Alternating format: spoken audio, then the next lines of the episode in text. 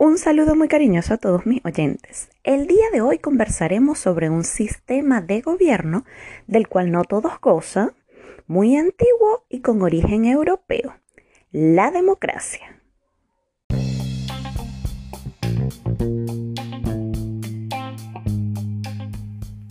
Esta sección presentaremos datos interesantes, sencillos y fáciles con los que derribaremos mitos de lo aburrido y agotador que resulta estudiar o resolver actividades de ciencias sociales. Soy Vanessa Sosa, profesora de Ciencias Sociales, exploradora constante de técnicas didácticas que simplifiquen el estudio de las ciencias sociales. Ahora escucha con atención los tips que traigo para ti el día de hoy.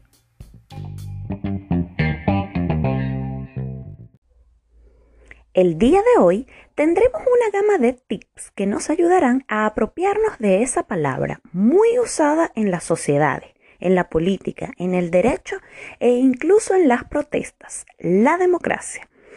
A propósito de que se aproxima la fecha, todos los 15 de septiembre desde el 2008 se designó como el Día Internacional de la Democracia.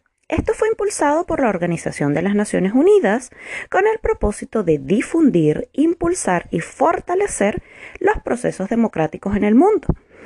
Y ello sustentado en los principios de participación, igualdad, seguridad y desarrollo humano. Estos fundamentales que piden a gritos muchas sociedades en los últimos tiempos. Y de aquí nos vamos con un tips que debería extenderse a los gobernantes. Las democracias sólidas se caracterizan por tener una sociedad civil fuerte, que ejerce libremente sus ideas y que trabaja en conjunto con el Estado. Y en este sentido, en los países democráticos, el Estado de Derecho se rige por una constitución, que es un compendio de leyes que ese Estado ha definido como sus leyes máximas, y las demás leyes que se dicten para garantizar la gobernabilidad no deberán transgredir a esta ley.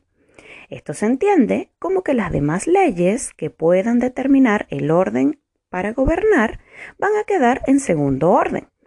Asimismo, esta hermosa palabra se origina en Grecia, en la ciudad de Atenas, aproximadamente en el siglo V a.C. Y aunque suene muy antiguo, en la actualidad todavía la defendemos, tanto así que en América la mayoría de sus países la han perdido en algún momento y la extrañan tanto que siempre luchan por recuperarla.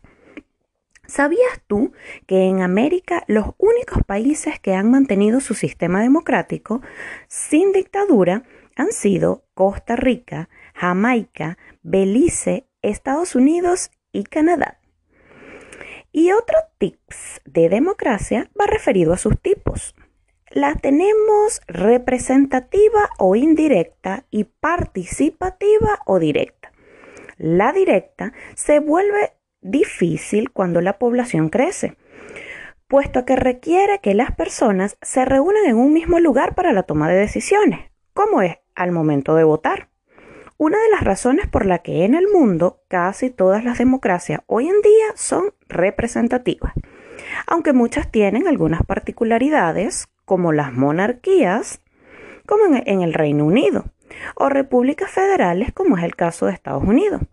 Por su parte, Chile cuenta con una república representativa determinado por su constitución de 1980, pero tiene en los últimos tiempos una inclinación a democracia participativa, tomando en cuenta la opinión del pueblo para determinar ciertas decisiones y por último, indican los expertos de la ONU una amplia gama de formas en la que la crisis del COVID-19 puede afectar la democracia.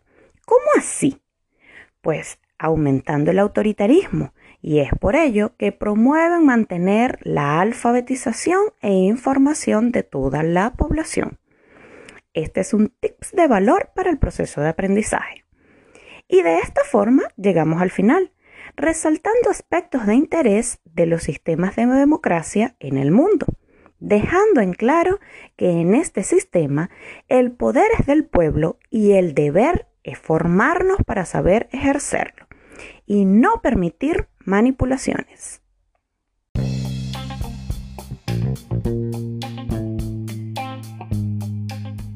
Estos fueron los tips del día de hoy. Te invito a ponerlos en práctica. Si te gustó el contenido de hoy, sígueme en mis redes sociales, en Facebook como Didactips y en Instagram como didac.tips.